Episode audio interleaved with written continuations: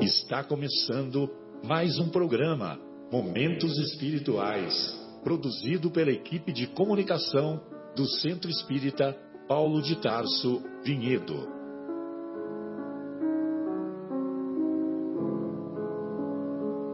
Se guardas contigo o estigma do sofrimento, indagando pela solução dos velhos problemas do ser e da dor, se percebes a nuvem que prenuncia a tormenta e o vórtice traiçoeiro das ondas em que navegas, vem conosco.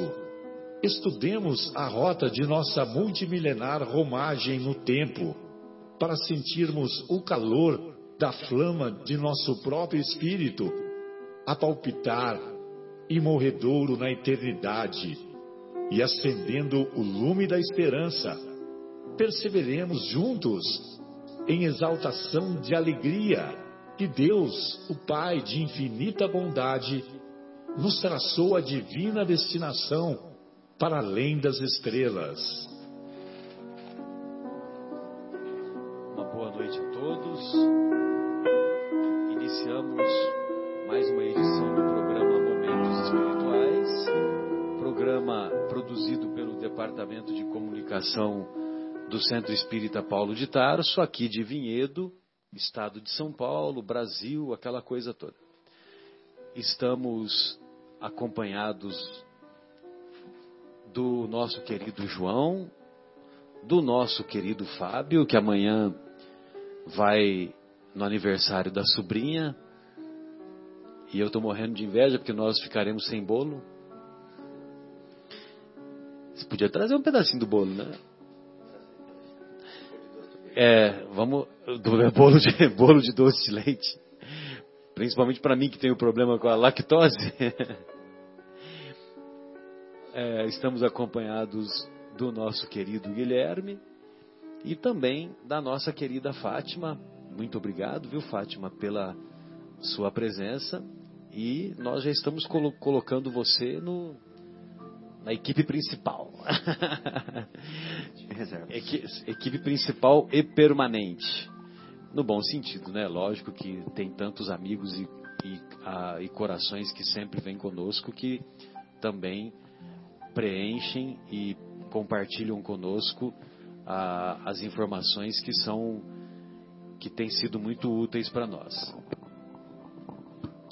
Então, hoje, é, deixa eu só falar o boa noite aqui para nossa querida Fátima. Boa noite, Fátima. Boa noite.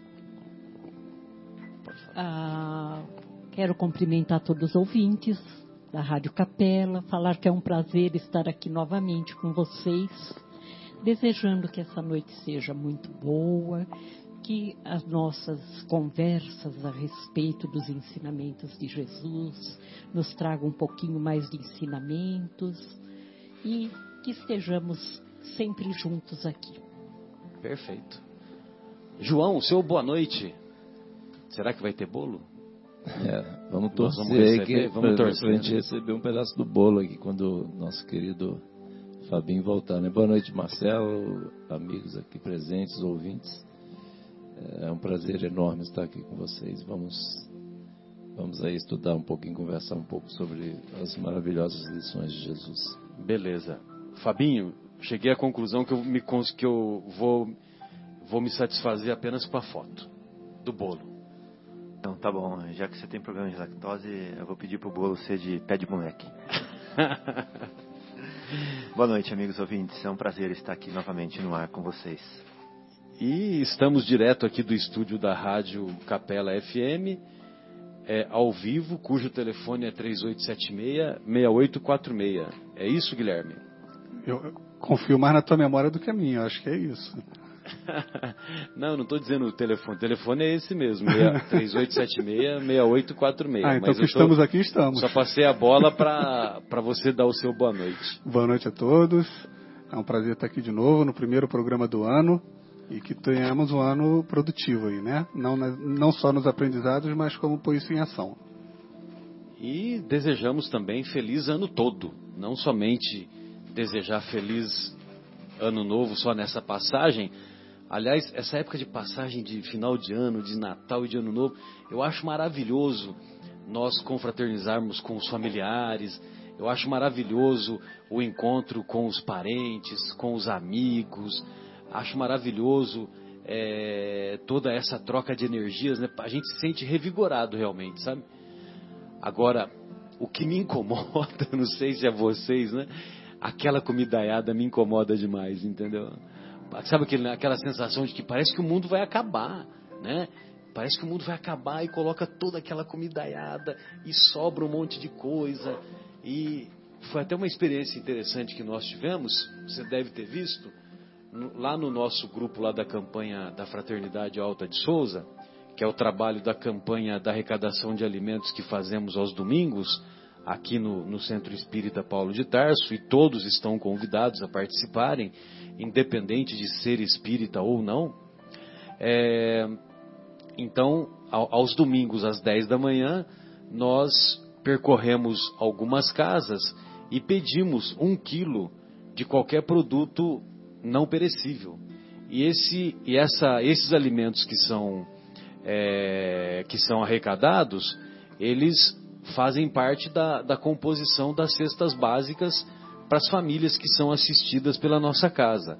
Atualmente temos cerca de 90 famílias e é, então quer dizer é uma luta permanente para manter o auxílio a essas famílias, né? E um dos amigos lá do grupo, viu, Fabinho, na, na, no dia de Natal ele ele pediu para ele pediu a informação se nós saberíamos de alguma família é, que é assistida, alguma família que tem, que tem menos recursos, que, que a família dele queria compartilhar a ceia do Natal. Entendeu? E aí, evidentemente, o que, que eu fiz? Liguei para quem? Egimar. Liguei para o Egimar. Aí o Egimar imediatamente deu o nome de uma família uma família numerosa, inclusive, né? E aí eu passei o nome da família e do o nome da família e o, e o endereço, né? E ele foi lá e ele falou que ficou ficou agradavelmente surpreso e satisfeito, né, de poder compartilhar essa a ceia. E ele disse também que ele ia repetir no no no, no ano novo, não na, na, na, na, ceia do ano novo, entendeu? Então, não, e, e, mas eu só estava fazendo esse comentário porque parece que o mundo vai acabar, né? Você vai no shopping, é aquele movimento e não sei o quê, né? E cadê a crise, né? Nessa hora, cadê a, não tem crise econômica, né? Nessa, nessa época, né? Você não consegue lugar para estacionar, você vai nas lojas, tá, tá tudo lotado, não tem vendedor para atender todo mundo, entendeu? E cadê Jesus, né? Pois é, pois é. Então, quer dizer, é esse lado que é o lado assim que, que me incomoda, né? Um pouco. Mas faz parte, né? Faz parte do aprendizado não só individual como coletivo da sociedade. É, eu até vi uma coisa que eu achei muito interessante, assim, né? bem dentro disso que você está falando aí, Marcelo, do shopping cheio e tal que assim, é uma dessas mensagens que vem, fala assim, a gente lembra mais do Papai Noel do que do aniversariante, né? Isso dentro pois dessa é. linha que o, né, que o Fabinho falou.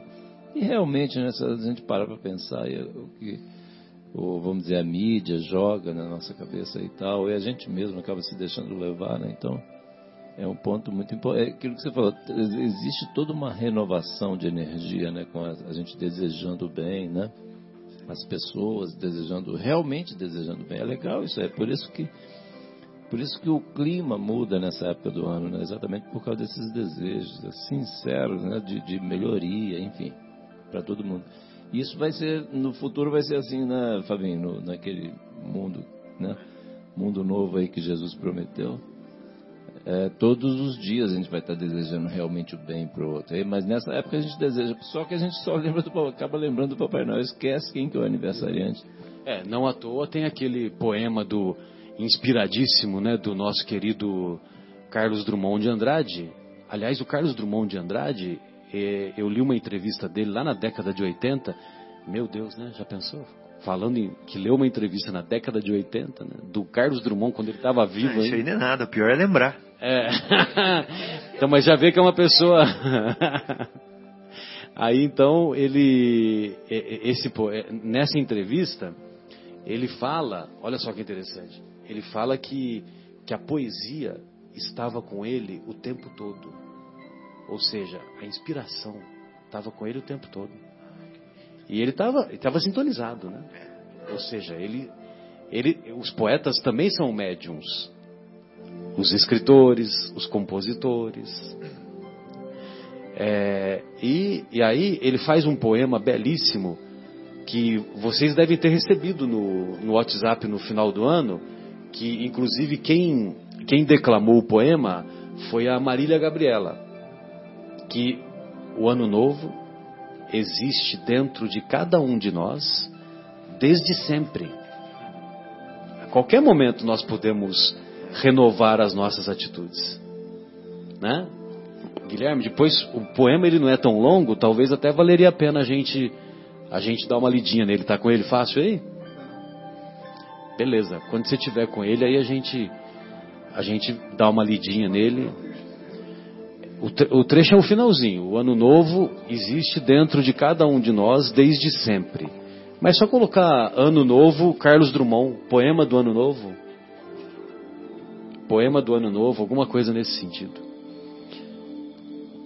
Sem problema. Bom, então hoje nós vamos estudar o capítulo décimo, décimo segundo de O Evangelho segundo o Espiritismo, capítulo intitulado Amai os vossos inimigos.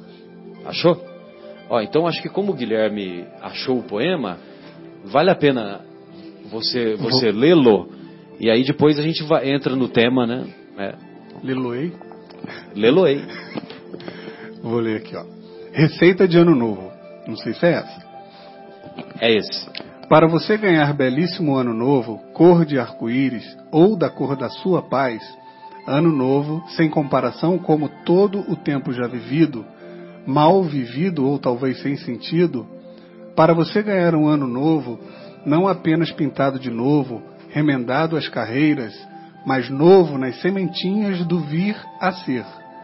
Novo até no coração das coisas menos percebidas, a começar pelo seu interior. Novo espontâneo, que, que de tão perfeita nem se nota, mas com ele se come, se passeia, se ama, se compreende, se trabalha. Você não precisa beber champanhe ou qualquer outra birita. Não precisa expedir nem receber mensagens. Planta, recebe mensagens? Passa telegramas? Não precisa fazer lista de boas intenções para arquivá-las na gaveta. Não precisa chorar de arrependimento pelas besteiras consumadas, nem parvamente acreditar que, por decreto da esperança, a partir de janeiro, as coisas mudem e seja tudo claridade, recompensa, justiça entre os homens e as nações, liberdade com cheiro e gosto de pão matinal, direitos respeitados, começando pelo direito augusto de viver. Para ganhar um ano novo que mereça esse nome, você, meu caro, tem de merecê-lo, tem de fazê-lo de novo. Eu sei que não é fácil, mas tente, experimente, consciente. É dentro de você que o ano novo cochila e espera desde sempre. Sensacional, né? Essa ah, eu gostaria que o nosso querido Fábio fizesse uma reflexão sobre ela e na, na próxima semana falasse para nós, né? Porque com ele faz essas reflexões mais profundas, né? Então fica aí a, a lição de casa, viu, Fábio, para a semana que vem. Tá, vou pensar. Beleza?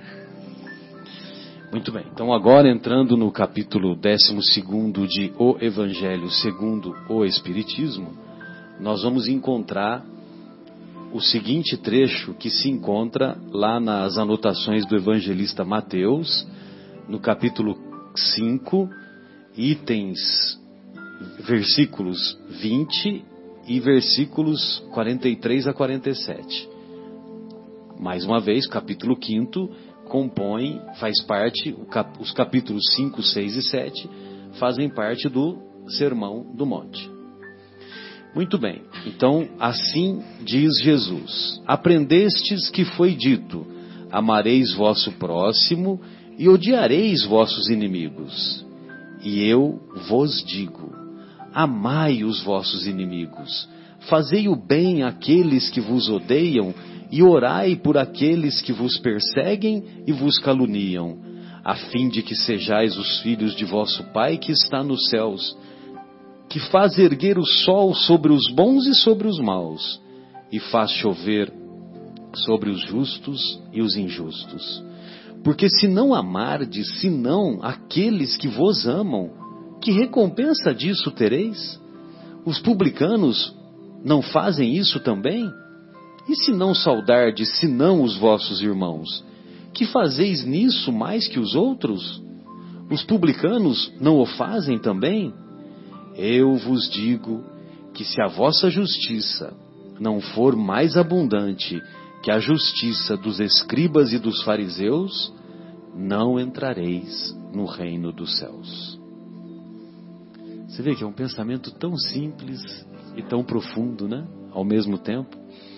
E muitas vezes nós temos uma incompreensão do, do sentido de amar os inimigos porque imaginem vocês, lá na época do mestre, na época do mestre, a, o ensino comum, o ensino corriqueiro, fruto lá do, dos ensinos da, da lei de Moisés, é, era que nós devemos amar a quem nos ama, mas aqueles que nos amam nós devemos odiar, que não nos amam, nós devemos odiar aqueles que, nos, que não nos amam divido dente por dente, olho por olho, né? Exatamente. Isso aí levava aquele conceito, a esse conceito, né? Bem lembrado, né, Fátima? Bem, aquele conceito lá do, do olho por olho, dente por dente. Então, se você gosta de mim, aí eu gosto de você.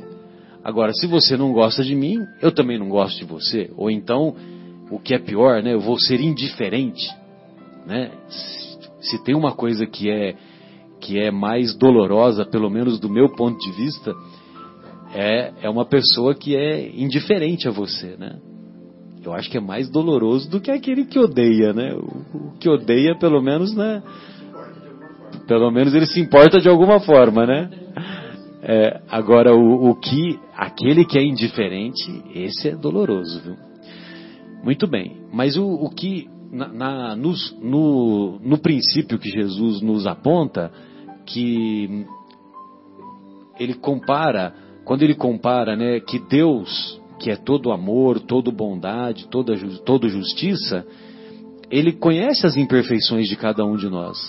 E, no entanto, continua, continua mandando sol, continua mandando chuva, continua é, dando as oportunidades para que nós para que nós possamos ter a nossa vida tanto do ponto de vista material quanto do ponto de vista espiritual independente passando por cima das nossas imperfeições. Né? Então, ele não fica fazendo é, diferença. Né? Ah, o fulano é bom, então para ele vai sol. O fulano é ruim, para ele não vai ter sol. Né? Então, sobre justos e injustos, sobre bons e maus. E ainda compara, e ainda Jesus ainda compara, dizendo que os publicanos, que, são, que eram considerados pessoas de má vida, os publicanos, eles não se amam entre si? Eles também se amam entre si. Então, quer dizer, se, se nós que nos julgamos boas pessoas, nós nos amamos entre nós mesmos, ah, e aquelas pessoas que, não, que nós consideramos que não são boas, elas também se amam entre si. Que diferença que está sendo que nós estamos tendo em relação a elas? Então vejam vocês que o, o Evangelho de Jesus está sempre na vanguarda. E, e é uma coisa que foi escrito lá há 20 séculos, né? Não à toa, aquilo que nós comumente falamos aqui, que o Emmanuel, quando foi fazer curso de evangelho em esferas mais elevadas, lá nas esferas espirituais, quando ele voltava lá para a esfera onde ele se encontrava, então ele dizia que quando ele voltava desses cursos, curso de evangelho em esferas mais elevadas. Então, quando ele voltava para as esferas espirituais, aonde ele se encontrava, que já eram esferas elevadas, ele falava que ele se sentia como se fosse um crocodilo. Né? Então dá para você ter uma ideia né? do, do alcance do Evangelho, né? que o Evangelho ele é válido para qualquer tempo e local que nos encontremos, né? qualquer situação. Bem, amigos, essas são as minhas considerações iniciais. Eu gostaria de ouvi-los, né? Nas, nas observações que vocês fizeram. Fiquem à vontade. Fabinho, fica à vontade. A Fátima, fica à vontade. Eu lembrei de uma coisa. Pois não, Fátima. Que é muito fácil a gente falar. Eu te amo, eu gosto de você para toda a família, os amigos, né? E a dificuldade que a gente tem de falar para quem não é tão amigo. Mas se pararmos para pensar, na época, isto eu que já sou mais velha, que era criança, nem os pais ah, falavam eu te amo com, a, com o costume que é falado agora. Era muito difícil. até os pais tinham vergonha de se expressar dessa forma. E hoje avançamos bastante. é, é mais comum falarmos para as pessoas que gostamos, eu te amo. E Jesus, quando diz para amarmos os nossos inimigos, não é com esse amor maravilhoso que sentimos pelos nossos chegados. É diferente. É um amor pela existência do outro ser. É desejando a essa pessoa que ela consiga aprender, que ela consiga se melhorar, é não ter ódio, não ter mágoa, rancor. Então, se nós trabalharmos isso dentro de nós, um dia a gente não vai amá-lo com o mesmo amor dos nossos parentes, dos nossos filhos, mas com o amor que Jesus nos pede, da compreensão que esses irmãos têm erros, como nós também temos que eles também estão aprendendo. Não é mesmo, João? Exatamente, né? Aquela história de que nenhuma das, das ovelhas iria se perder, né? Então nem esses nossos irmãos aí, e a gente tem sempre que rezar por eles, né? sempre amá-los né? dessa forma que você falou. Muito bom. É, e quando Jesus fala amai os vossos inimigos, Fazei o bem aos que vos odeiam, orai pelos que vos perseguem e vos caluniam. E nós, nós nos recordamos que eles faziam isso mesmo. Lá, quando Jesus ensinou isso, se nós pegarmos lá na, na obra Paulo e Estevão, lá na igreja do caminho, após o início, das, o início da perseguição dos primeiros seguidores de Jesus, e essa perseguição teve início com Saulo de Tarso. É, então, o Estevão e o Pedro e o Tiago e os demais apóstolos que se encontravam lá, eles faziam questão de orar por Saulo de Tarso. E eles oraram tanto por Saulo de Tarso que Saulo de Tarso depois virou o que virou, né? É. Pois não, Fabinho, desculpe aí, eu te interrompi.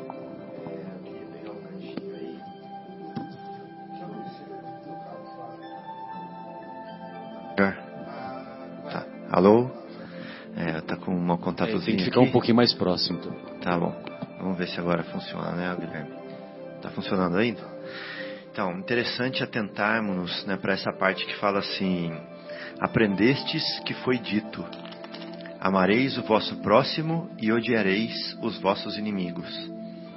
Com quem será que eles aprenderam isso, né? Com quem será? Estava escrito isso em algum lugar da lei antiga, né? Amareis o vosso próximo e odiareis os vossos inimigos.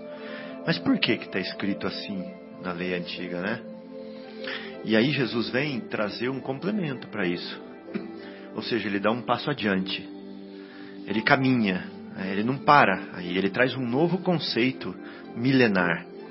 Porque esse conceito, amareis o vosso próximo e odiareis os vossos inimigos, é um conceito milenar também. Foi de mil e tantos anos, 1600 anos antes de Jesus isso.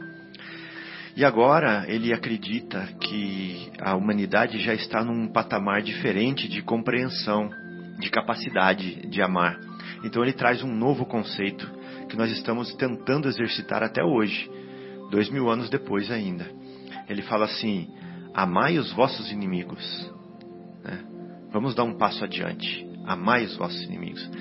E tudo no Evangelho é assim, né? Quando a gente vai, vai estudar o Evangelho segundo o Espiritismo, tem um capítulo que fala assim: Não vim destruir a lei.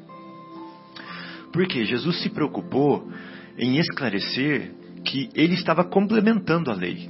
Tudo que ele estava trazendo já estava na lei. Só que ele trazia a cereja para o bolo sempre. Ele sempre é, acrescentava alguma coisa nova, né? Então antes se falava assim: amai a Deus sobre todas as coisas e ao próximo como a si mesmo. No final ele falou assim: eu vou dar mais um mandamento para vocês.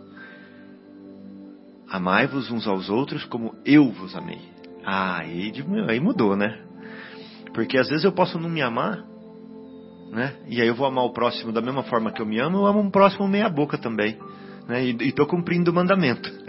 Mas Jesus falou assim, ó, peraí, ó, amai-vos uns aos outros como eu vos amei. Aí ele deu uma meta pra gente que não é inalcançável, mas ela é desafiadora, essa meta. Então eu tenho que amar o João, a Fátima, o Marcelo, o Guilherme como Jesus nos amou. Mais que isso que nós estamos estudando aqui agora, amar os nossos inimigos como Jesus nos amou. Pai, perdoai-os, eles não sabem o que fazem, né? Então é um desafio muito grande que Jesus colocou nas nossas mãos e nós não podemos nos acomodar. Tudo tudo é progressivo, tudo caminha, tudo cresce, tudo se eleva, tudo evolui. É isso que Jesus está ensinando para gente. Por que, que ele fala da parábola? Por que, que ele fala da, da, que ele é o semeador? E o semeador saiu a semear. Jogou as sementes no espinheiro, caíram sementes no espinheiros, caiu semente na beira da estrada, caiu semente no rochedo, caiu semente no solo fértil. Mas essas sementes vão brotar né? Na verdade, então significa o quê? Que há um processo de fertilização e depois de crescimento e depois de frutos dessas sementes. Né? Então é um processo. Então foi dito lá no começo, no comecinho, quando era tudo bem pequenininho, assim, amareis o vosso próximo e odiareis o vosso inimigo. Ou seja, odiar significa amar menos, né? Na é verdade? Então você não vai amar o seu inimigo. Você vai amar menos do que você vai amar o seu amigo. Né? Jesus falou assim: Mas eu vos digo, amai os vossos inimigos. Né? Então, olha só.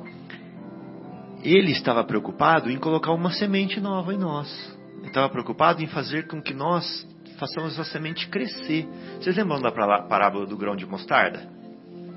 Na parábola do grão de mostarda ele falava assim: O reino dos céus é semelhante a um grão de mostarda, né? Que quando plantado é a menor das hortaliças, né? menor das sementes, depois vira uma hortaliça, depois vira uma árvore gigantesca, enorme. O que, que ele está falando? Ele está falando que, o, que esse sentimento que ele está plantando em nós é como se fosse um grãozinho de mostarda, que vai crescer e ficar enorme. Né?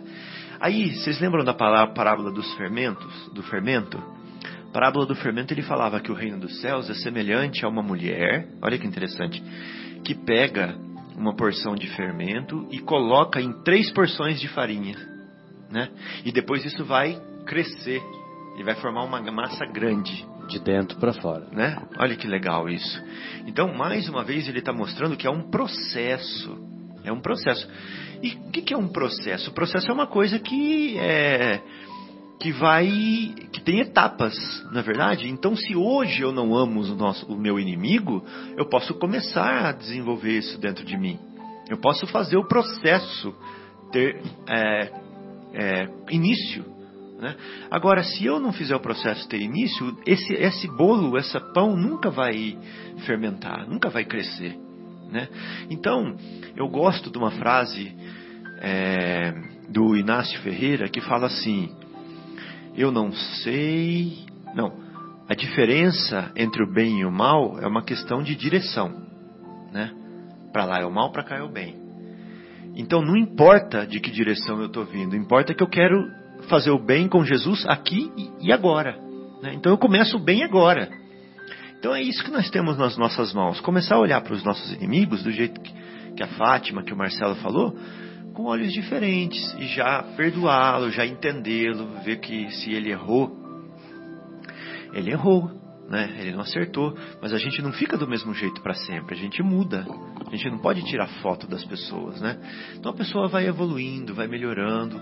E o meu papel é dar todos os, os materiais, todas as subsídios necessários para que essa pessoa se transforme, para que ela mude, e não condená-la, e não apartá-la, e não separá-la, e não é, é, matá-la, e não desmerecê-la, e sim dar subsídios para que ela melhore.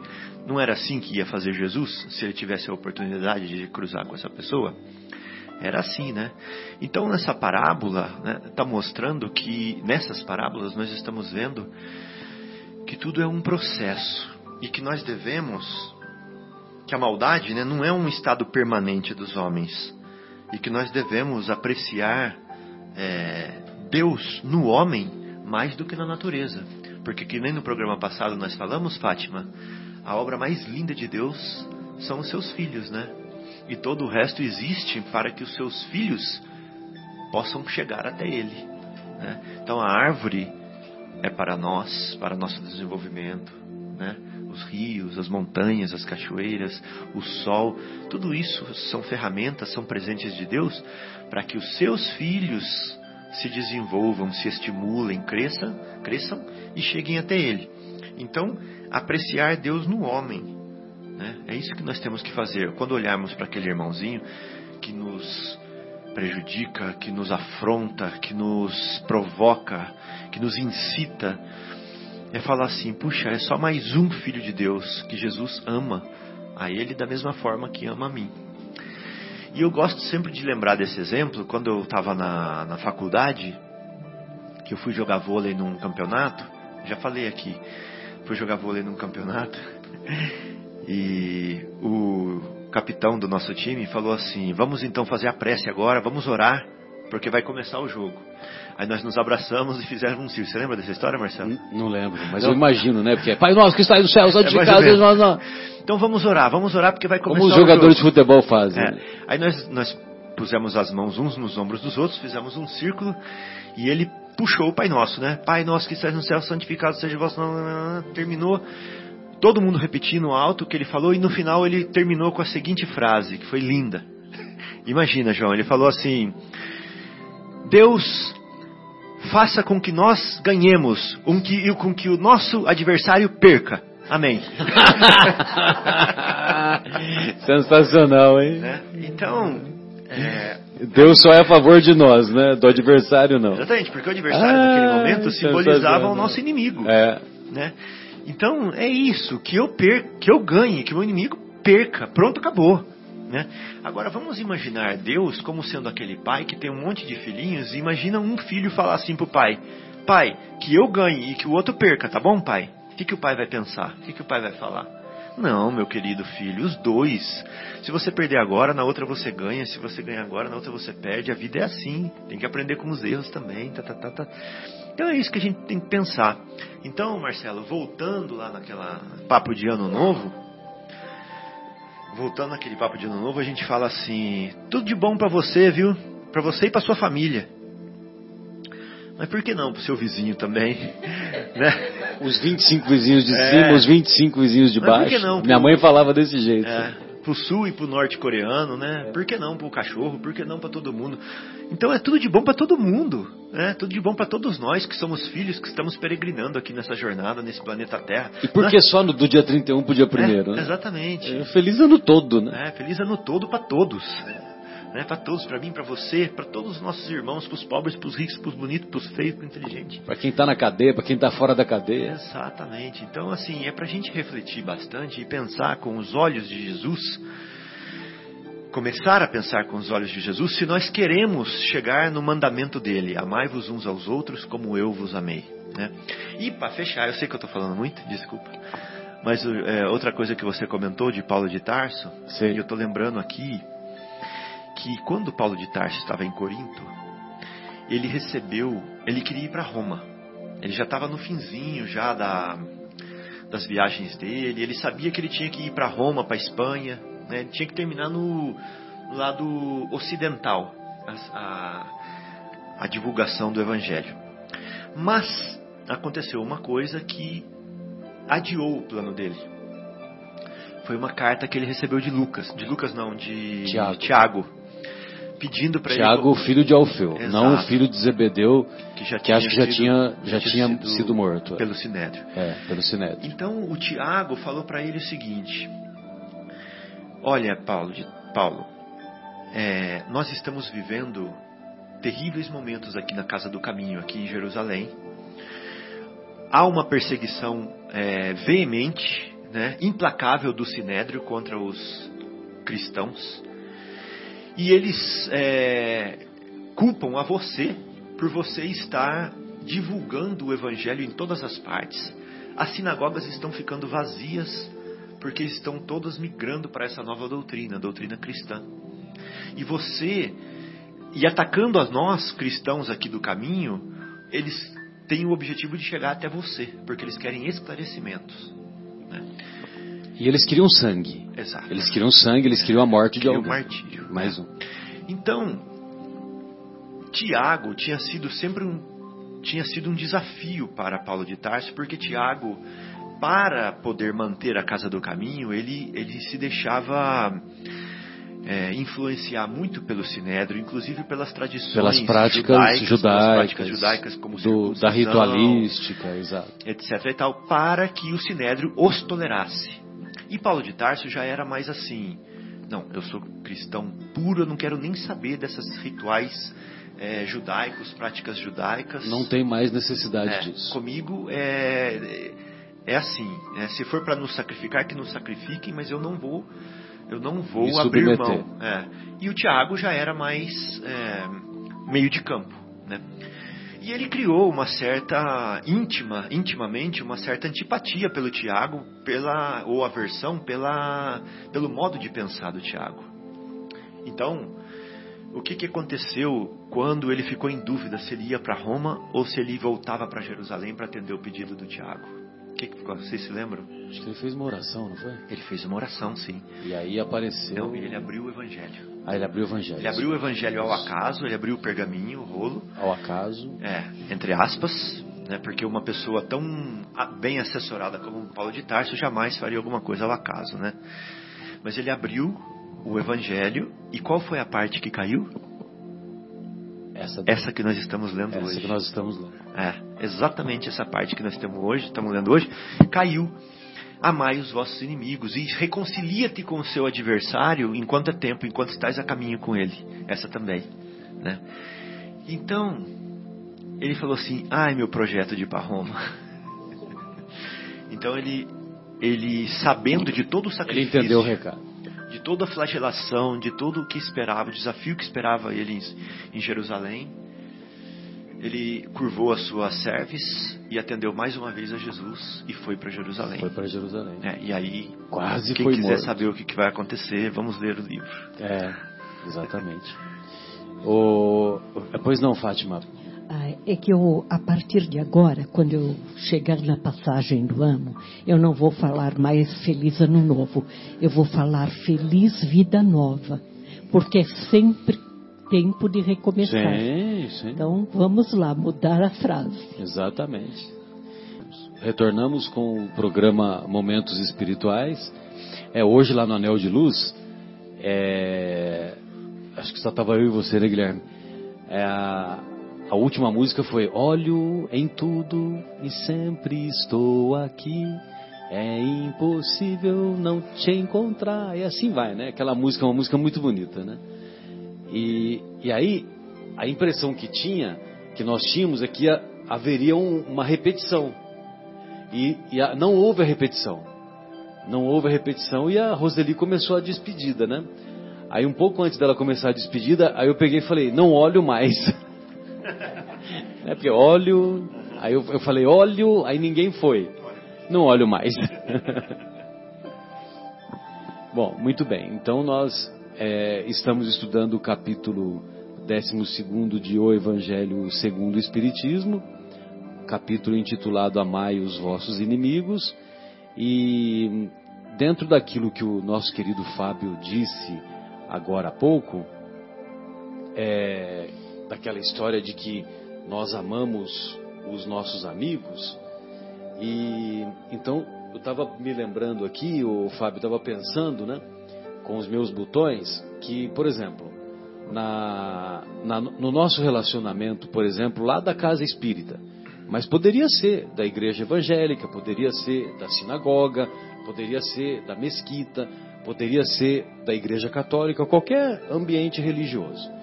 Tem, nós temos aquela comunidade, né? Então nós conhecemos lá a nossa turminha, os nossos amigos, alguns são mais próximos, outros a gente só conhece de olhares, né? De que nos cumprimentam, tal, etc, etc.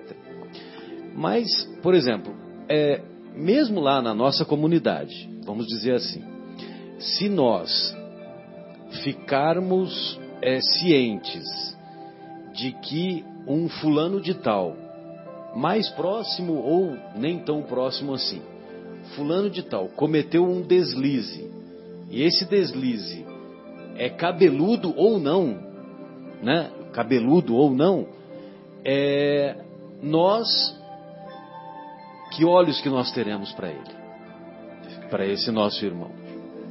Nós, né, nós vamos julgá-lo e vamos condená-lo culpado. Né? Nós já vamos crucificá-lo espiritualmente, né? Já que não podemos crucificá-lo materialmente, que já é um avanço, mas na nossa mente nós vamos julgá-lo, condená-lo culpado e crucificá-lo. Isso porque ele é da nossa comunidade. Ele é, vamos dizer assim, da nossa turma, ele é do nosso núcleo de amigos, etc, etc. Entendeu? Imagine com aqueles que nós consideramos nossos opositores. Né?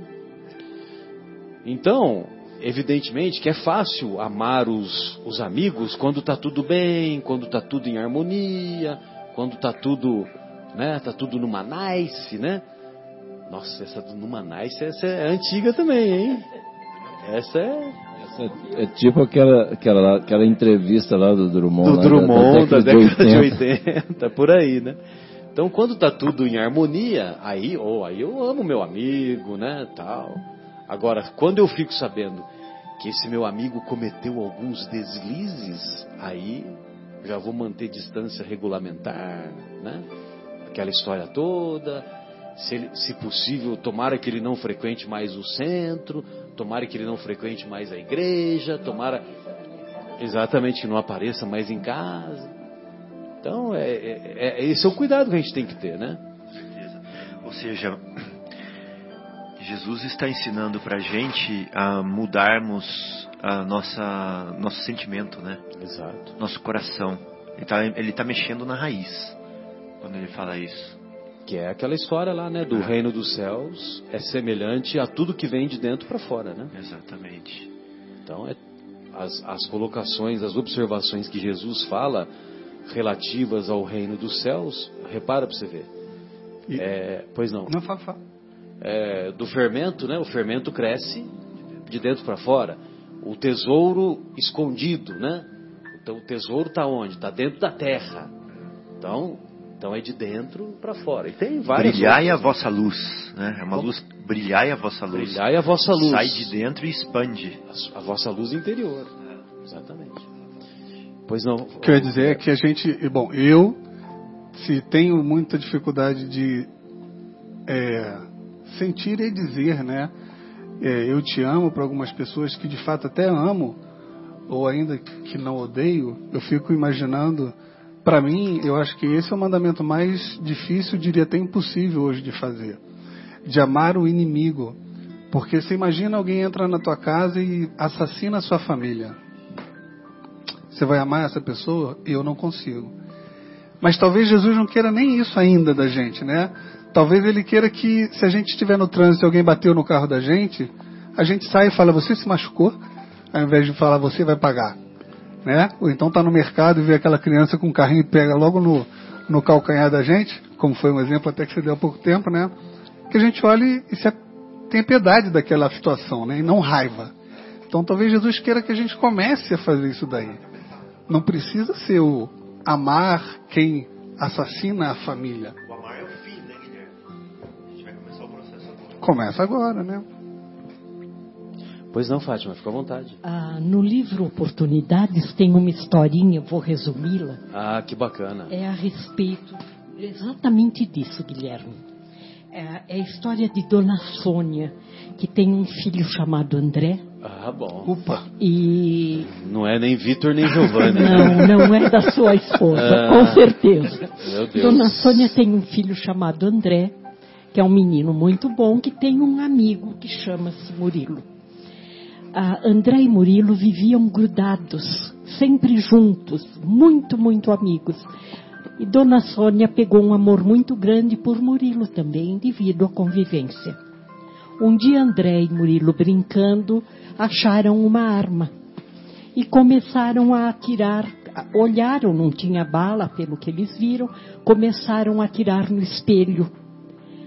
Um atirava, depois o outro, e Murilo, num dos tiros, tinha uma bala no revólver, bateu no espelho e matou André. Murilo fugiu apavorado, ao invés de socorrer ou tentar avisar alguém, mas não tinha muito que ser feito porque André morreu na hora. Murilo correu, fugiu, mas foi preso mesmo assim. Ficou no presídio durante muito tempo, sofreu muito. E Dona Sônia sofria muito, pois perdera seu filho real e o filho que ela tinha adotado pra, por carinho. Um dia, dormindo, teve um sonho e André aparece no sonho e fala para a mãe: Perdoa, Murilo, ele não fez por mal. Foi uma brincadeira, poderia ter sido eu a matá-lo. E a mãe foi ao encontro de Murilo, perdoou e começou a fazer uma batalha de justiça para livrar Murilo da prisão. E conseguiu. Então, esse é um exemplo que nós temos.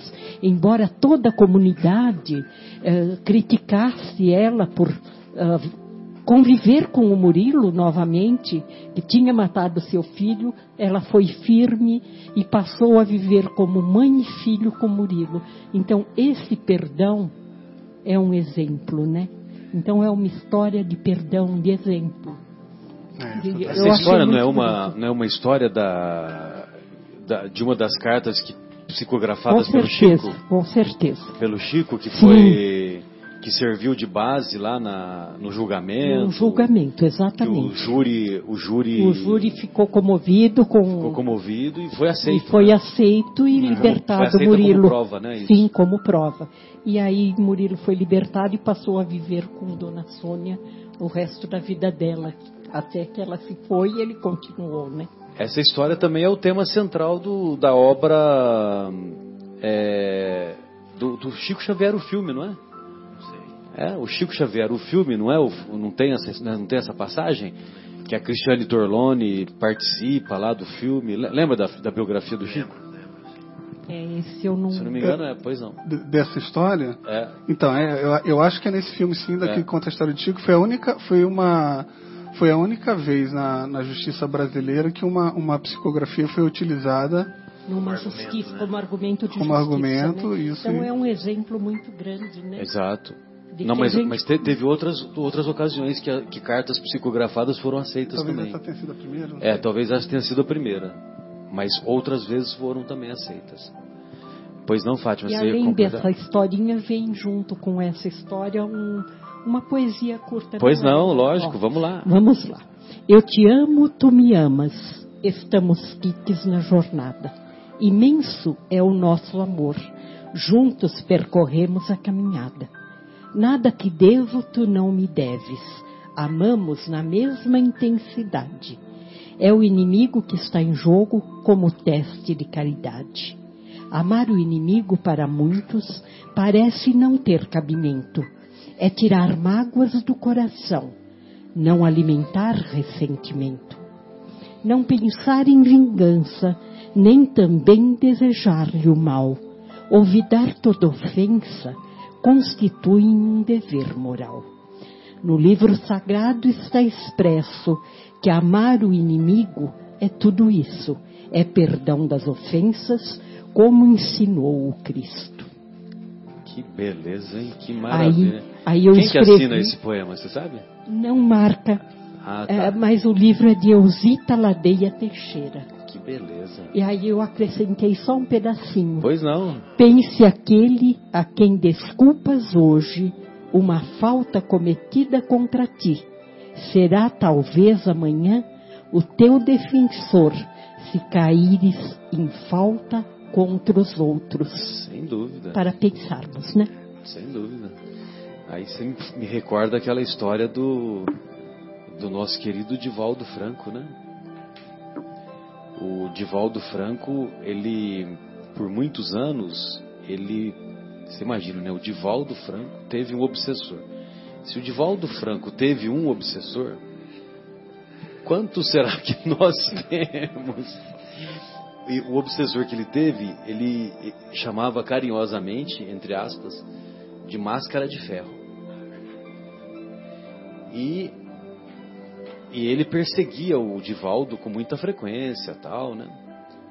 Até que numa reunião mediúnica, num determinado dia lá na mansão do caminho, ele se apresentou e falou para o Divaldo: a partir de hoje nunca mais vou persegui-lo. A partir de hoje vou seguir as suas orientações e as orientações dos irmãos espirituais que estão me conduzindo aqui. E o motivo é que hoje de manhã você recebeu uma criança na sua porta e embora a mansão do caminho estivesse lotada, você se esforçou e conseguiu acolher essa criança. Essa criança é a minha mãe que reencarnou. Então, então veja você, né? Como que é, é, como que vale a pena, vale a pena fazer o bem, independente, porque porque hoje passou, a, agora ele vai passar a ser o advogado, né? Como você colocou, né? Ele vai passar a ser o seu o defensor, né? Pois não, Fabinho, você ia fazer alguma colocação? Pedacinho do aqui Vivendo o Evangelho, Vivendo né? Evangelho, eu esqueci de trazer o meu, ainda bem que vocês trouxeram, mas eu separei uma mensagenzinha aqui também. Chama-se Inimigos Invisíveis. Inimigos invisíveis. São várias as circunstâncias em que inimigos invisíveis te perturbam a paz no caminho. Livres dos liames, né, são das correntes, das cadeias, né, que os prendiam ao corpo físico. Os adversários que já atravessaram as fronteiras do além-túmulo e ainda guardam o ódio na alma, já que você estava falando do obsessor do Divaldo, espreitam a ocasião oportuna para destilar o veneno da vingança. Além da atuação direta, quando a sintonia permite, gerando estados obsessivos e de subjulgação, com transtornos mais ou menos graves do comportamento e da mente, outras situações são provocadas para atingir o desafeto de maneira indireta no meio em que vive. Interessante, né? Como desajustes no casamento, disputas familiares, conflitos no lar, obstáculos no trabalho, antipatias gratuitas na convivência, intrigas comprometedoras, referências caluniosas, desarmonia entre companheiros, deserção de colaboradores imprescindíveis, envolvimento de entes queridos em situações menos dignas, tentações de toda espécie. Aí eu vou acrescentar umas minhas aqui, ó. Mau humor, impaciência, ansiedade, intolerância. Já se, te se já te envolves no manto do amor e da caridade, é provável que estejas a salvo do ataque direto. Contudo, é bom estar atento às situações em que os inimigos invisíveis procuram te ferir o coração. Através de quem? Dos afetos mais próximos. Muitas vezes, aqueles que te são mais caros em momentos de invigilância são instrumentos fáceis de vingança espiritual. Instrumentos, né? Nessas ocasiões, mobiliza todos os recursos que acumulaste no aprendizado do Evangelho. E confiante no apoio divino, entrega-te às mãos de Jesus, compreendendo e perdoando, sem te esqueceres de que a oração e a vigilância são companheiras inseparáveis daqueles que se dispõem a trilhar o caminho do bem e estão predestinados a amar e a servir. Então, como você falou, Marcelo, o antídoto para essas influências é, é a ação no bem, né? Então, o Divaldo poderia estar pregando, poderia estar lendo, poderia estar psicografando, mas ele dobrou o obsessor dele na hora que ele adotou a mãe dele, a mãe do obsessor. Exatamente. Interessante, né? E aqui o André Luiz está falando a mesma coisa. Está falando assim, ó. Entrega-te às mãos de Jesus, compreendendo e perdoando, ou seja, atua, né? perdoa, vigia, oração, são companheiras inseparáveis daqueles que se dispõem a trilhar. O que é trilhar? Caminhar, né? Seguir o caminho, seguir a trilha. Exatamente. Não ficar parado, só contemplando, porque nós somos muito bons em admirar o Cristo, mas nós não somos ainda tão bons em seguir o Cristo, né, João? Admirar, a gente admira e a gente até briga por causa dele. Mas é seguir, eu estava vendo aqui também, o, o Fábio falou uma coisa muito. João, muito João forte. precisa melhorar isso. Ah, o Fábio está é, um pouquinho fora. Desculpe ele, aqui, só para centralizar, desculpa. É o que ele diz aqui. Muitas vezes, é uma coisa muito séria, muito, muito forte. Né? Muitas vezes aqueles que te são mais caros em momentos de invigilância são instrumentos fáceis de vingança espiritual. Olha, e quanto isso é verdadeiro, a gente não, não, não sabe. Até às vezes eu brinco, eu falo, é um negócio meio injusto essa questão, né? De, do pessoal invisível, vamos dizer assim, os obsessores, porque o negócio a gente não está vendo, não está não tá vendo a hora que está sendo atuado. A gente e o, e o próximo, né? Às vezes um, um ente querido, né? E de repente dali de uma coisa que surge umas situações assim inexplicáveis, né? E difíceis de retornar, né? Dá uma mão de obra danada. Então eu falo, pô, o negócio é, é, é, Eu brinco assim, né? eu falo brincando. Pô, é injusto esse negócio desse jeito aí, porque, pô, se eu estivesse vendo, sabendo exatamente o que está entrando, não, mas aí. Aí é que entra, a gente precisa aprender isso que você falou aí, né, Fábio? A gente, a gente já está perdoando por antecedência, para já estar tá pronto, né? Não, imagina saber, a misericórdia divina de não nos deixar saber também, porque você imagina saber, viver sabendo que está sendo obsediado por alguém, por exemplo, que você tenha assassinado numa vida passada. Né? Então, o esquecimento das vidas passadas, né?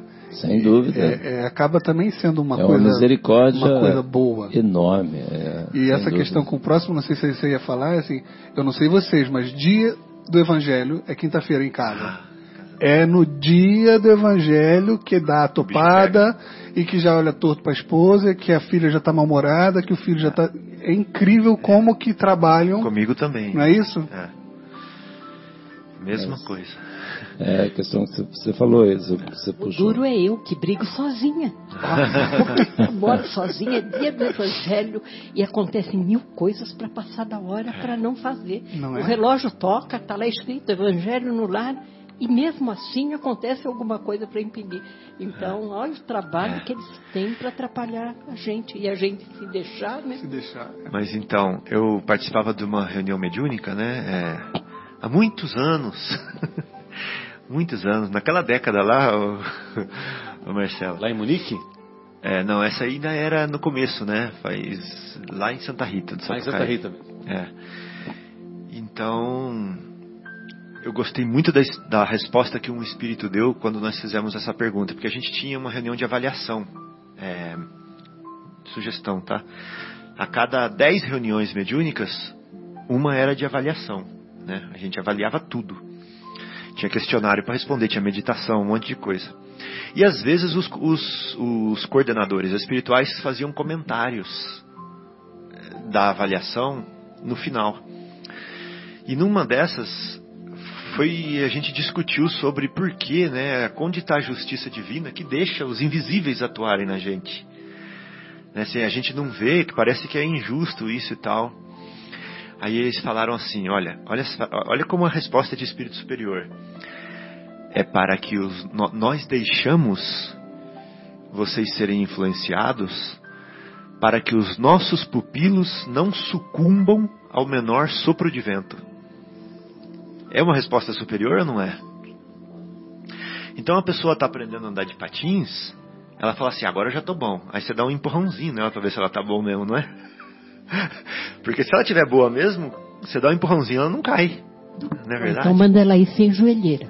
É. Aí vamos ver Exatamente. como é que fica o joelho. Né? Então esse empurrãozinho é, é, é, o, é o. Somos é nós, o obsessor. Né? É o obsessor. É o obsessor dando aquele empurrãozinho e falando né? assim: você tá bom? Então, aí você ganha mais equilíbrio quando você ganha os empurrãozinhos da vida. Pode ventar e chover daí, que você não cai mais. Então é para que os nossos pupilos não sucumbam ao menor sopro de vento. Isso acontece. É muito lindo. Sem dúvida. E essas situações desafiadoras que o André Luiz declinou na, na, na mensagem, é, elas se configuram também como testes, como, como treinamento como treinamento para para esses inimigos invisíveis. Para poder ventar é, e chover depois. Para poder ventar e chover. Que a gente exatamente. aguenta. É exatamente. Muito bom. Então, uma coisa é eu ser paciente no meio de um monte de monge. Oh, oh. Né?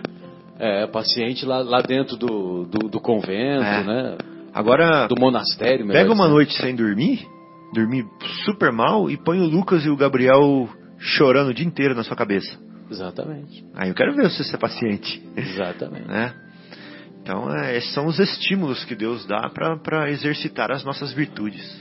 Bem lembrado. Muito bom, Guilherme. Vamos fazer mais uma pausa musical? Retornamos com o programa Momentos Espirituais, direto do estúdio da Rádio Capela FM 105,9.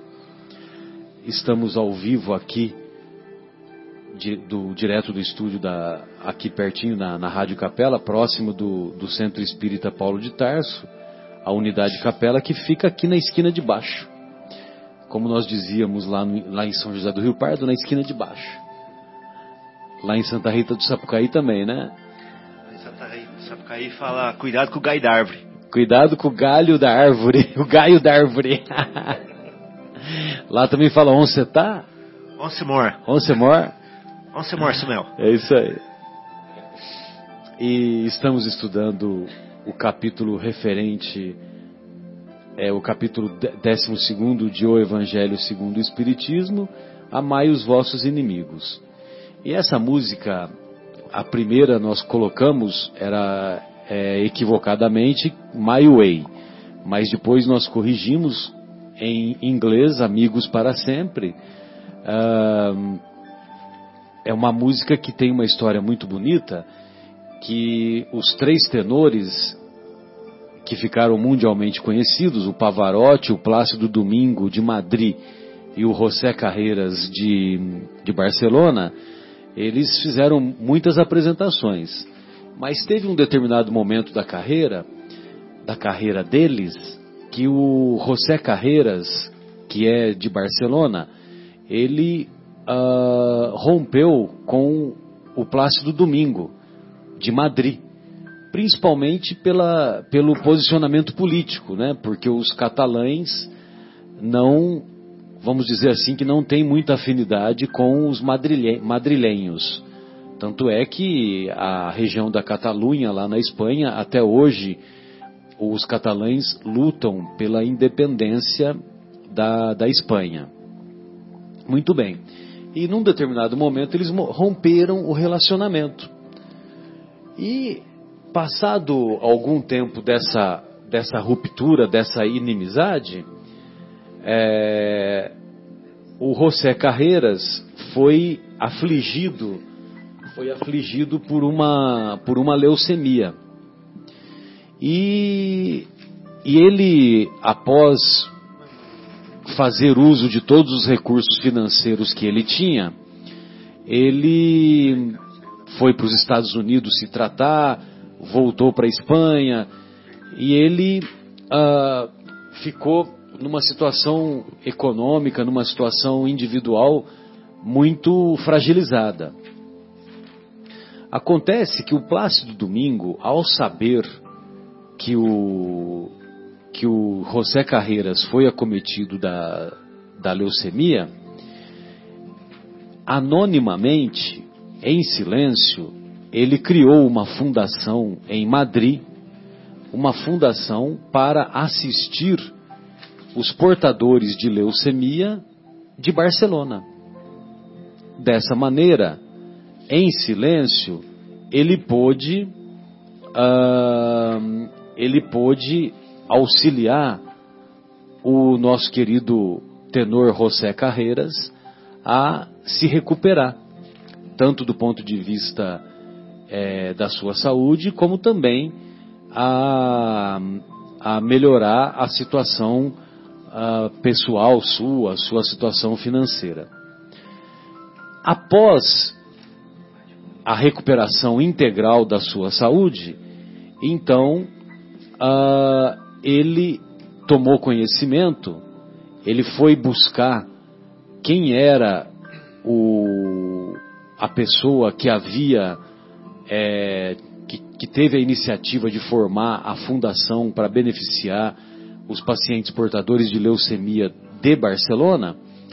Então ele, ele ficou agradavelmente surpreendido, porque aí ele tomou conhecimento que havia sido iniciativa do Plácido Domingo, que era tido como seu inimigo. Então, em uma das apresentações, publicamente, ele agradeceu e se emocionou, abraçando o então passou a ser antigo inimigo, né? Porque evidentemente que eles se reconciliaram e o mundo pôde então é, apreciar essa, essa, essa maravilhosa epopeia que os três tenores, né? Porque aí acrescentou o Pavarotti, ou a epopeia que eles fizeram, né? Que eles percorreram o mundo divulgando a sua arte. Acho que eles estiveram no Brasil também, não tiveram, Guilherme, na época, né? E, e fazendo as suas apresentações, né? Então, quer dizer, uma história muito bonita, né, de reconciliação, uma história muito bonita de que é possível sim reconciliar-se com o adversário, reconciliar-se com o opositor. Pois é não, João? O exemplo de amar o inimigo, entre aspas. Né? Exatamente. Exatamente. É que uma das coisas que, o, que, que, eu, que eu mais gostei assim quando eu tive contato com a doutrina é que num determinado momento, eu não me lembro se é nesse capítulo Amai os vossos inimigos ou se é no, no capítulo do perdão, que, que os benfeitores espirituais, eles dizem assim, que nós podemos perdoar os inimigos ou podemos amar os inimigos, sempre deixando a porta aberta à reconciliação. Então, você deixando a porta aberta à reconciliação, também já é um passo que você dá e na prática do, desse, desse ensinamento, né, do amai os vossos inimigos. Mas nós vamos encontrar lá no, na obra Sinal Verde do André Luiz, uma obra belíssima, uma obra que todos nós deveríamos ter essa obra como é, é outro livro de cabeceira, né, Fátima? É só colocar do outro lado da cama, né? Na outra cabeceira, no outro criado mudo. Então, ele diz assim, lá no capítulo 13, intitulado Antagonistas, né? Então, nessa obra Sinal Verde, a, a impressão que se tem é que o, o, os psicólogos do mundo espiritual, eles pesquisaram o comportamento da sociedade humana e aí eles, eles deram várias dicas, várias dicas nas mais variadas situações. Então, perante os familiares, ao acordar, perante os inimigos, perante os amigos, enfim, as mais variadas situações corriqueiras do, do dia a dia. Pois não, João, fica à vontade. É, em reuniões, né, na, na sociedade, reuniões, uma série de coisas exatamente. muito quer dizer, abordam coisas do nosso dia a dia em geral. Exatamente. Assim, a, Fátima estava falando que curiosamente leu essa semana. Curiosamente. Muito bem. Aí o, o, na obra, nesse capítulo intitulado Antagonistas, olha só o que, que o André Luiz faz. Só que o André Luiz aqui é, é a psicografia do Chico Xavier. E o Vivendo o Evangelho, a psicografia é do Antônio Badu e Filho. O adversário em quem você julga encontrar um modelo de perversidade talvez seja apenas um doente necessitado de compaixão. Olha só como que, olha como que muda a figura, né? Como que, como que muda, né? A, o sentido. É, uma vez a Joana de Ângeles, o, o Divaldo, ele conta essa história no, naquele conjunto de CDs Perdão e Auto Perdão. Então, o, o Divaldo Franco ele conta assim que numa ocasião é, uma senhora ah, procurou por ele e dizendo que que ela que um homem de bom coração havia indicado ele porque ela estava com dificuldade para pagar a conta de luz e e ela era ela, ela, ela dependia muito da conta de luz porque ela lavava e passava a roupa para fora. E se a conta de luz, se a, se a conta de luz não fosse paga, ela ia perder o, o sustento dela. Entendeu? E ela estava sem dinheiro mesmo. Aí ela procurou ajuda de, de, do Huguinho, do Zezinho, do Luizinho, vamos dizer assim, né? E aí um determinado fulano falou, que ela chamou um homem de bom coração, falou que era para ela procurar o Divaldo. E quando a mulher chega para o Divaldo, ela fala assim: Olha, que foi um homem de bom coração que me indicou para procurar o senhor, porque o senhor vai me ajudar a pagar essa conta e tal. Aí o Divaldo, dentro dele, né, ele perante a, a, a, senhora que o procurou, ele se manteve com aquela, né, com aquela classe dele e tal, né, ele não né? não maltratou, não falou mal, nada, né? Mas ele falou, ele falou assim: eu não suportava mais essas pessoas ditas de bom coração que mandam me procurar e que não fazem nada e que não movem uma palha. Por que, que elas não podem também ajudar? Aí, em pensamento, ele começou a ter esse diálogo com a Joana de Ângeles, né? Aí, Aí a Joana de Ângeles fala, falou para ele: Olha, Divaldo, essa mulher, ela orou tanto a Jesus, orou com tanta fé para Jesus ajudá-la a sair dessa situação e que comoveu o Senhor. Comoveu o Senhor. E aí Jesus é, entrou em contato com os seus assessores e perguntou quem temos, olha só, quem temos na cidade de Salvador? Quem temos? Aí o, aí o assessor. Jesus já sabia, né? Ele queria ver se todo mundo sabia. Aí o assessor falou e indicou que um dos nomes era o Divaldo, né? Ah, então tá bom. Então vamos mobilizar os recursos para essa mulher chegar até Divaldo. Então, a mulher foi, é, ela foi inspirada, né, a procurar o Guinho, o Zezinho, o Luizinho, até chegar o Divaldo, né? E aí, quando ela chegou lá naquele homem que falou, que ela falou que tem bons corações, que tem bom coração, é, quando ela chegou nesse homem, esse, esse homem que tinha bons sentimentos, esse homem é que indicou para procurar você. Olha só, então quer dizer, toda essa história toda, aí o Divaldo já já baixou a bolinha, né? Porque bom coração, ele estava louco, né? Mas ela, ela mudou, né? De bons sentimentos. Ela mudou o bom, coração para bons sentimentos, né? E aí ele já abaixou a bola, já ficou mais tranquilo, já ficou mais animado porque foi o próprio Senhor, né? Que que se sentiu é, comovido pela prece da senhora, tal, entendeu? E e aí foi lá e ajudou. Aí ela falou, mas eu não tenho esse dinheiro para ajudar ela. Aí a, a, a, Joana falou, é, você não tem, mas Nilson tem. Nilson é o, era o, o, primo dele, né? Se não me engano, é o primo dele que ele era o, o que organizava, que fazia a administração lá da mansão do caminho, né? Então, você não tem, mas Nilson tem. Aí Nilson, Nilson pode ajudá-la. E aí ela, ele, ele acabou intermediando e acabou ajudando aquela senhora, né? A sair daquela situação.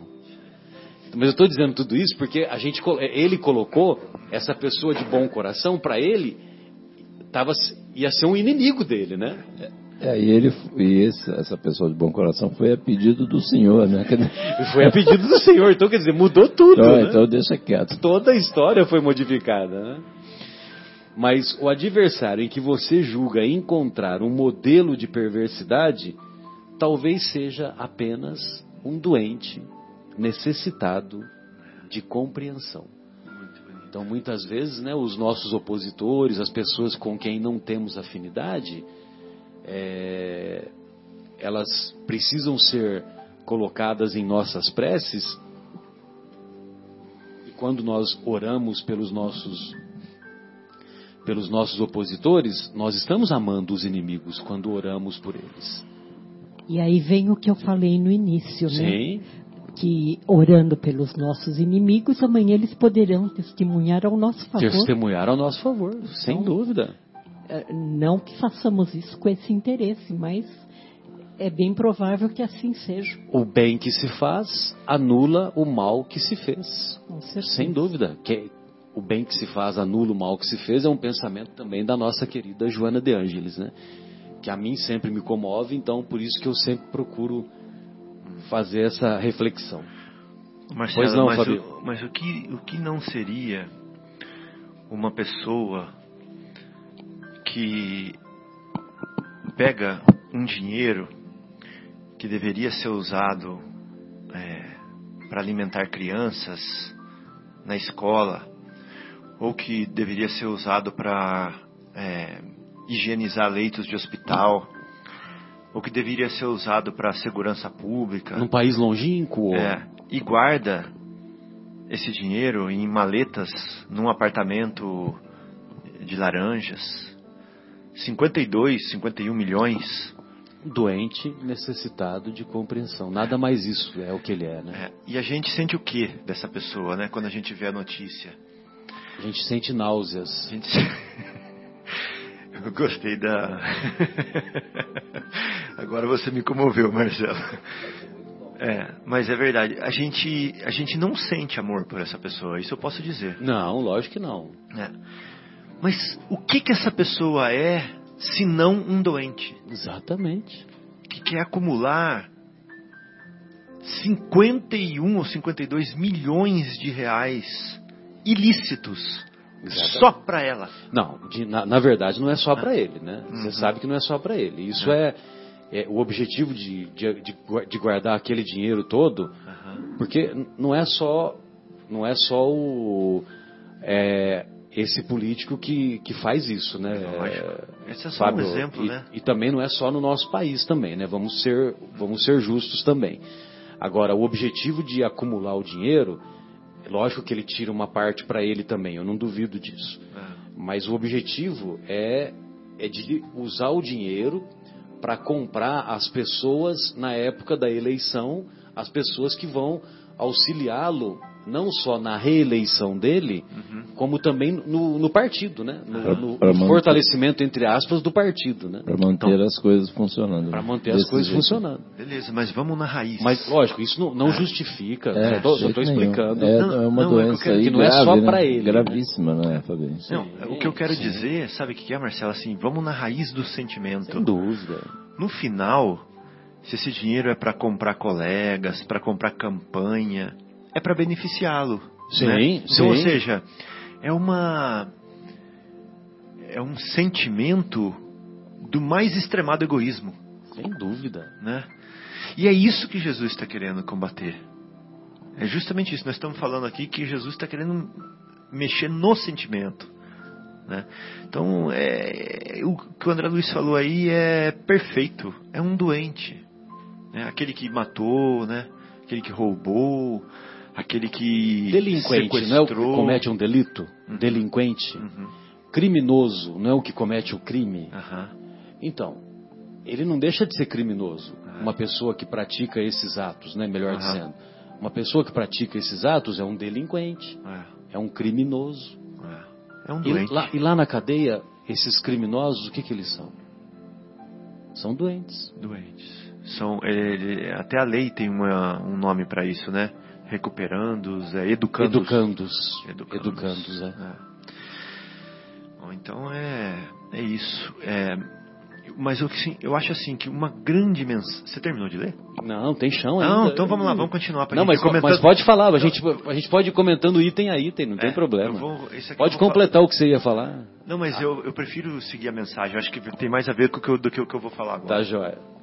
Então ele diz assim: olha, o André Luiz, depois dele, dele falar que o adversário muitas vezes é um doente necessitado de compreensão, ele fala assim: reconheçamos o fato de que, muitas vezes, a pessoa se nos torna indigna, simplesmente por não nos adotar os pontos de vista.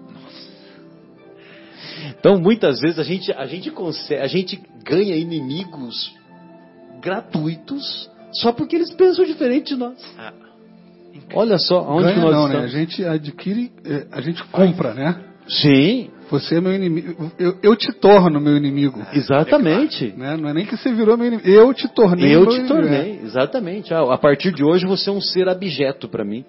Ah, porque você não pensa igual eu. Vê se tem cabimento um negócio desse. Aquele exemplo famoso do futebol, né? Sim, sim. Cara, só porque troca, torce pelo outro pelo time outro do time. inimigo. É um absurdo é. essa coisa tão grande. Né? Igual a gente estava conversando outro dia, né, Fábio, por mensagem. Assim, eu, né, diferentemente de alguns colegas nossos aqui, eu não sei o nome de nenhum jogador de futebol, né? Então, mas, mas aí, sei, mas é por causa de literatura, não, não que eu acompanhe, entendeu? Longe disso, é longe disso. Então, mas a gente estava até brincando que assim, mas eu acho assim, é, é tão absurdo. Leão Eurico Pereira, Alfredo né? Zeca, Dudu e Ademir da Guia. é por aí. Mas assim, é um absurdo tão grande, aí se torna inimigo, mas não é verdade. Não, você, você começa a passar um cara, e aí às vezes nem conhece, né? Vai lá e, e ocorrem mortes violentas. É uma coisa maluca, meu Deus do céu. Só ilustrando esse exemplo sim, aí que você falou sim, aí. Sim. Né? E lógico, né? no, no, nosso dia a dia a mesma coisa, né? No nosso dia a dia, ah, o fulano não é, ele não, não acredita na reencarnação, então ele não é mais meu amigo. Ah, tenha santa paciência, né? É, outro, outro também que é, é, bem forte, tem sido bastante usado, não é do meu partido. Não é do meu partido. Coxinha e mortadela é que está na moda. É, oh, que... não é do meu partido. Oh, minha nossa, meu Deus do céu. Então, imagine vocês, né? Jesus veio e trocou alguns, alguns pensamentos, né? Lá em dois mil anos atrás. E, então, quer dizer, ele mudou com, com o status quo da época lá, né? E, e, ele mexeu com, com os sentimentos, ele tirou da acomodação que o pessoal usava anteriormente, né? Que anteriormente não era, ele não começou dizendo, aprendestes o que foi dito, amai os vossos amigos e odiai os vossos inimigos, né? Então, quer dizer, ele veio falar que não, né? Que nós temos que amar os inimigos também. Então quer dizer que você imagina a mudança, né? A mudança da, da psicosfera, a mudança do, do, do, do pessoal. E, e, e, os primeiros seguidores de Jesus, eles seguiam a risca. A risca. E seguiam a risca porque não é por questão de fanatismo, mas porque aqueles, aqueles pensamentos, aqueles, aqueles conceitos novos entraram na mente e no coração deles. Entendeu? Exatamente. Tanto é que o. A, a, lembra que a, o Prisca e a Áquila. É o Prisca e a Áquila. Áquila e Prisca. Não, é, Prisca é mulher. É, o Áquila e a Prisca. Eles ficam lá no deserto com o Saulo. Sem saber que o Saulo era o perseguidor. Durante três anos. É. Né? E se tornaram grandes amigos depois, né? Já pensou você convivendo com. E nem sabia, né? Convivendo com o seu algoz ali? Com o, o cara que foi responsável, porque porque o, a, o Áquila e a Prisca, é assim, né? Uhum. O Áquila e a Prisca, eles foram para o deserto por causa da perseguição infligida pelo próprio, Paulo. Pelo próprio Saulo, Saulo né? ainda Saulo, né? Desculpe, João. Pode seguir adiante? Nunca despreze o opositor, por mais ínfimo que pareça nunca despreze. E é o que mais nós fazemos, né? Nós desprezamos o nosso opositor. Respeitemos o inimigo, porque é possível seja ele portador de verdades que ainda desconhecemos, até mesmo em relação a nós. Essa, essa, é, esse ponto dessa lição é muito importante, né? Porque a gente acha que nós somos né, o dono da verdade, né? E aí a gente sabe tudo, tá? e de repente tem alguém que a gente trata como inimigo que joga lá para segundo plano, enfim. E ele é aquele que foi incumbido de nos trazer, nos mostrar uma certa verdade. Olha que coisa, né, Fabinho? Revelar a nossa fraqueza. Exatamente. Podemos aprender com os nossos inimigos. Uhum. Né? A conclusão é essa, né? Quando nós estamos diante de um desafeto, diante de um é, de um opositor, então nós também temos que nos colocar à disposição como aprendizes, né? E, e o aprendizado é esse. Porque o, o, cara que é seu amigo, por exemplo, Fabinho, eu, eu, eu sou seu amigo, eu me considero seu amigo, eu gosto de você. É, evidentemente que você, eu vejo que você tem muito mais virtudes do que imperfeições. Se eu detectar uma imperfeição sua, eu, como seu amigo, você acha que eu vou falar? Eu não vou falar. É, eu não vou falar. Por, por quê? Porque eu tolero. É. Primeiro porque como eu sou seu amigo, essa imperfeição não, não me vamos dizer assim, não Você ela releva. não me atingiria, eu relevaria. Não, e, e, às vezes essa imperfeição ele usa só com os inimigos, não com os amigos. Exatamente. Né? Quer dizer, então assim, não me afeta pessoalmente, Exatamente. mas afeta o inimigo, que é meu inimigo também, enfim. Né, é, também, também tem Aí, esse aí a hora que veio, veio o inimigo, ele fala assim, tem esse. Ô Fabinho, você está sendo usado como exemplo aqui. Então tem esse, aí o, o, o, inimigo vem e bota o dedo lá na ferida. Tem isso aqui que Exatamente. você faz. Exatamente. O amigo nunca vai falar. O, o, inimigo, o inimigo faz questão de falar. O inimigo faz questão. Você estava lá naquele dia, eu vi você lá naquele inferninho, não sei o quê. Né? Tô dando exemplo, né? Lógico, né? Você entendeu? Então, quer dizer, ele, o, o inimigo, o negócio dele é, é, é desnudar, né? É. é. mexer na ferida mesmo. Exatamente. E, e quando ele mexe com a ferida, ele também te dá a oportunidade, olha só que interessante, sem ele saber, ele te dá a oportunidade para você corrigir. Né? Porque o objetivo é corrigir, né? Não, a, o, o, grande ponto. O objetivo é espiritual, o objetivo de Deus, né? Dizer assim. O grande ponto é esse daí, né? Quer dizer, a grande ajuda que o inimigo traz, vamos dizer, no, no processo desse aí. No é processo pedagógico, sabendo, né? Não é Isso. ficar sabendo, é mudar.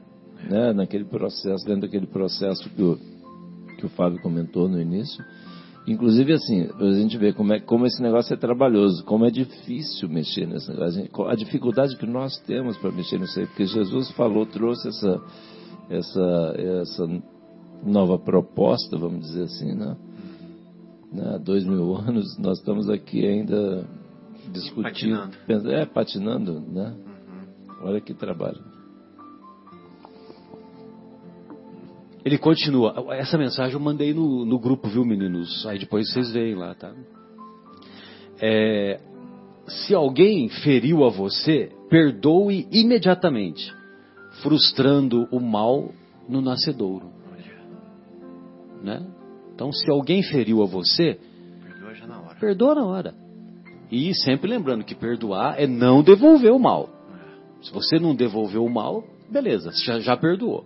Você já não levou o mal para frente. Uhum. Já fez alguma coisa. É, uhum. não é esquecer. Uhum. Agora, é, outra coisa que é importante é muitas vezes chegam aos nossos ouvidos fofocas. E queira Deus que não sejamos nós portadores de fofocas, né? Você gosta de fofoca, Marcelo? é o, o gago, o gaguinho. O gaguinho. Ele não, ele gosta de pipinguim. Pipinguim. Então, aí o, no, um dos pensamentos, que é o seguinte, né, Fabinho? É, um dos pensamentos é o seguinte, que os benfeitores dizem, é que se chegar aos seus ouvidos uma fofoca, ela tem que ser o ponto final em você. Né? Ela não tem, para você não levar adiante, né? E e lógico que quando você perdoa imediatamente, você não, faz com que esse mal não, não siga adiante. Com certeza. A crítica dos outros só poderá trazer-lhe prejuízo se você consentir. Olha só. Se você tem um comportamento que justifica a crítica, então você está consentindo. Né? Agora, se você tem um comportamento que aquela crítica não se justifica, então ela vai se perder. Né? E é interessante isso, né? Porque é, muitas vezes é, tem pessoas que, que, que dizem para mim lá no, no atendimento, né? Olha, doutor Marcelo, que eu opero muita gente, né? Câncer de mama, câncer ginecológico, né? Então, fazendo isso há 25 anos, então você imagina, né? Tem pessoas que são, que são muito gratas e, na verdade, na verdade é minha obrigação, né? Eu não, nada mais fiz do que, a, do que a minha obrigação. Tanto é que tem aquela passagem dos servidores inúteis, né? Tem um determinado momento que Jesus diz, né? Somos servos inúteis, ou seja, fazemos apenas aquilo que devemos fazer, né? E Jesus nos convida a fazer mais. algo mais. Né? E então aí tem determinadas pacientes, né, que, que, que, que falam que oram por mim, né? E são as mais a, da, das mais variadas religiões, né? É, evidentemente que espíritas são bem menos, né? São poucas as que são espíritas que, que falam isso. Eu estou falando é, por, no meu caso, mas também para outro, vários outros colegas que, que, que, trabalham em serviço público e que operam muita gente, é a mesma coisa. Né? E então, quer dizer, esse comportamento delas de rezar é mais ou menos aquilo que a Fátima falou. Que, que são as testemunhas, né? As pessoas que são testemunhas a nosso favor, né, é, Fátima? Vamos uh, procurar mantê-las, né? Cada vez mais junto da gente né? Exatamente. E o passo tem que ser dado pela gente, né? Perdoar, não levar fogo e ferro todas as ofensas, tudo. Exato. E vamos e, ah, juntando aí testemunhas. É, eu me lembrei dessa história de, de falar das pacientes, porque numa determinada ocasião, imagine você, né, num ambulatório de serviço público, né, um ambulatório lotado, aí chegou uma, uma paciente que estava transtornada, né, do ponto de vista psiquiátrico, né? E começou a falar mal de mim lá, né? No meio do povo lá, né? Aí eu falei, ai meu Deus do céu, e agora? Né? E lógico, né? Que veio a psicóloga, veio o assistente social, colocou numa salinha lá, tal, né? Aí teve uma umas pacientes que olha, doutor Marcelo, se o senhor precisar, o senhor me chama, porque eu vou eu vou testemunhar seu favor, tal, né? Entendeu?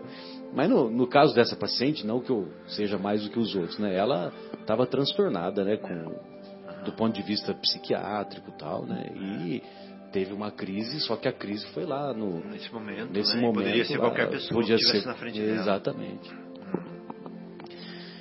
Muito bem.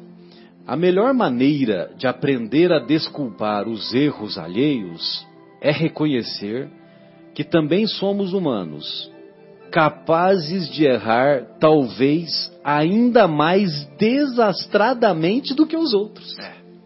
E o que eu digo? Então, olha só, que a melhor maneira de aprender a desculpar os erros alheios, né? Melhor maneira. Os, porque quando, os, quando a gente se refere aos erros alheios, a gente fala que foi uma burrada, né? É. Ou, ou usamos até outros termos, né? É. É, fulano fez uma burrada, né? É, agora, quando nós erramos, Foi um deslize. é, foi um deslize, né? Uma falhazinha. Até o- o- os nomes mudam, né? O adversário, antes de tudo, deve ser entendido por irmão que se caracteriza por opiniões diferentes das nossas. Deixe os outros viverem a sua própria vida e eles deixarão você viver a existência de sua própria escolha. Pode falar de novo essa parte, Marcelo? Deixe os outros viverem a sua própria vida Uhum. e eles deixarão você viver a existência de sua própria escolha. Então, porque quando tem pessoas que a gente não tem afinidade, a gente começa a, que- Poder. a querer dar palpite, né? Fulano não devia fazer isso, não devia fazer aquilo. Influenciar para eles Quer mudarem, né? Influenciar e tal, né? E é, e é pior, né? E É a gente pior. quer fazer do nosso jeito E a, a gente- nossa vida. né? É, é, desde, desde quando nós temos esse direito, né? É, é, exatamente. E quando você Ai, deixa, né? Não, deixa o fulano viver, ele vai viver a vida dele, eu vou viver a minha. Deus é por todos, né? Hum. Quanto mais avança, a ciência médica mais compreende que o ódio em forma de vingança, condenação, ressentimento, inveja ou hostilidade está na raiz de numerosas doenças e que o único remédio eficaz contra semelhantes calamidades da alma é o específico do perdão no veículo do amor. Então a história é sempre a mesma, né? Perdão e amor. Como Jesus entendia a caridade em seu tempo? É o famoso BIP. Benevolência para com todos, indulgência com as imperfeições alheias e perdão das ofensas. Então, se nós fizermos, ou pelo menos nos esforçarmos para colocar em prática o BIP, Uhum. benevolência, indulgência e perdão, Sim. aí nós estamos na trilha correta, né? E aí, amigos? Falar o que, né, Marcelo? Então, vou continuar com o André Luiz aqui. Trate as pessoas desagradáveis com os recursos do bem. Você tem um familiar crítico? Não se ofenda. Você tem um amigo apático? Dê atenção. Você tem um colega irônico? Seja cordial. Você tem um irmão agressivo? Não revide. Você tem um chefe ranzinza? Tolere. Você tem um, você falou com um atendente rude? Releve. Você tem um colega desleal? Esqueça. Se encontrou com um pedinte exigente? Não condene. Seu vizinho é grosseiro? Não se irrite. Seu parente é ingrato? Continue ajudando. Vale a pena ter boa conduta nos relacionamentos difíceis, exercitando paciência, compreensão, mesmo que você ainda não possa demonstrar afeto. Olha que interessante. Vou, vou falar de novo, ó. Exatamente. Vale a pena ter boa conduta nos relacionamentos difíceis, exercitando paciência e compreensão, mesmo que você ainda não possa demonstrar afeto. Exatamente, que você não vai sentir afeto pelo por Exato. quem você não tem afinidade. Exato. O amor é vigorosa árvore. mas começa na onde? Na semente do respeito. Que coisa maravilhosa. Lindo, né? O amor é vigorosa árvore, mas começa na semente. Lembra que a gente estava falando no começo que Jesus veio ensinar que tudo é um processo? Né? Então ele começou o texto de hoje falando assim, ó: Aprendestes o que foi dito: Amareis o vosso próximo e odiareis o vosso inimigo. Isso é um processo. Lá antes era assim, agora na nova etapa é: Amai os vossos inimigos. Então, muitas vezes que eu estou comentando sobre o Evangelho com alguém, eu escuto a seguinte afirmação: Ah, mas o que Jesus ensinou é impossível. Me ajudem aí, vocês. Tenta lembrar de alguma parte que o que ele ensinou é impossível. Parece. Vou falar alguma aqui, por exemplo, ó. É, amai os vossos inimigos. né? Lembrei de uma. Outra Fátima acabou de lembrar. Perdoar 70 vezes, sete vezes. Ou seja, perdoar sempre. Né? Alguém lembra de mais alguma? Quando alguém bater na sua face direita, oferece a esquerda. Você é capaz, João? Pensou? Chega um cara e tá do seu lado direito, você fala assim, toma, dá no outro. Né? Sem chance, por enquanto, não tem jeito. Então, então assim, parece, parece que é impossível fazer as coisas que Jesus falou. Mas ele não ensinou. O que ele ensinou pra gente é o fim, é o objetivo final, é onde a gente tem que chegar, não é onde a gente tem que estar. Isso que a gente tem que ter em mente. E lembrar que ele não só ensinou, ele exemplificou, Praticou, né? Exemplificou. Eu sempre gosto de lembrar disso. Isso. Muito importante, né? Então, se ele exemplificou, Fátima, ele mostrou é que é possível. É possível. É possível. Ele falou assim, ó, eu tô fazendo isso. Ele não disse que era fácil. É, exato. Mas é possível. É. Então, gente, se você não foi capaz de vender tudo que você tem, dar aos pobres e seguir Jesus, Estou lembrando de outra, né? Se você não é capaz de amar os vossos inimigos, vamos fazer, vamos pensar no seguinte: é um processo. Nós temos que estar nesse caminho e nós vamos chegar lá, né? Não tenho que estar tá lá agora, mas eu tenho que estar tá caminhando para lá. Essa é a diferença. Sem dúvida. Para ser o nosso objetivo, né, Fábio? Muito bem. É o nosso alvo. Bem, amigos, então nós estamos chegando ao, ao, final de nossas reflexões do programa de hoje e esperamos que essas reflexões sejam úteis para todos os corações que estiverem nos ouvindo. E na próxima semana retornaremos com mais reflexões.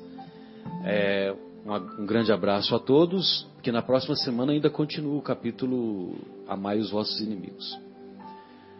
Uma boa noite, Fátima. Muito obrigado mais uma vez pela sua presença carinhosa. Boa noite, Marcelo. Por compartilhar as suas reflexões conosco. Boa noite, amigos aqui presentes e boa noite a todos os ouvintes da Rádio Capela. Que tenham uma ótima semana, um bom fim de semana também e uma excelente vida. Boa noite a todos, amigos aqui presentes. Foi um prazer enorme estar aqui. E um beijo para todos os ouvintes e que Deus abençoe a todos nós. Fiquem com Deus. Vou plagiar a Fátima. Feliz vida nova para todos. Até semana que vem. Aqui é o Guilherme se despedindo. Boa noite a todos. Boa noite para o nosso amigo Bruno Eustáquio. Bruno, seu livro está aqui comigo. Trouxe até hoje achando que você vinha. Então venha. E sexta-feira que vem a gente está de volta se Deus quiser. Sexta-feira que vem, dia. É, depois de quinta-feira. Dia 12. Dia, dia 12. 12. É isso mesmo. 12 de junho, é. Às 10 horas estaremos juntos de novo. Tchau, tchau.